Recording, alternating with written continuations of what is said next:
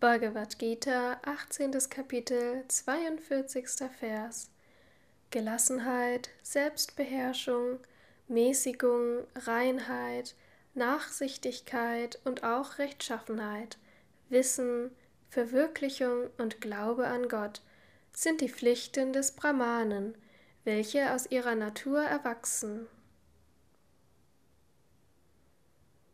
Kommentar Swami Shivananda Shama ist Geisteskontrolle, Dhamma ist Sinneskontrolle, Gelassenheit und Selbstbeherrschung sind schon in Kapitel 17, Vers 2 erklärt worden. Die drei Arten der Mäßigung sind in Kapitel 17, Verse 14 bis 16 ebenfalls erklärt worden.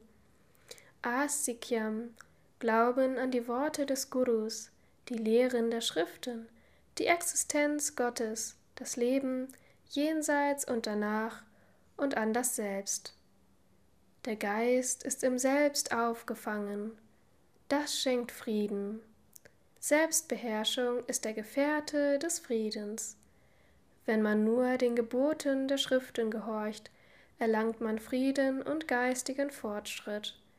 Man darf nicht zu viel streiten, man muss die Lehre achten und an sie glauben so wie der Sandelholzbaum seinen süßen Duft verströmt und ein Champaka-Baum voll lieblicher Blüten ist, so besitzt auch ein Brahmane den Schmuck dieser neun Tugenden, die nicht von ihm zu trennen sind. Höre nun, o Arjuna, von den Pflichten des Kshatriyas.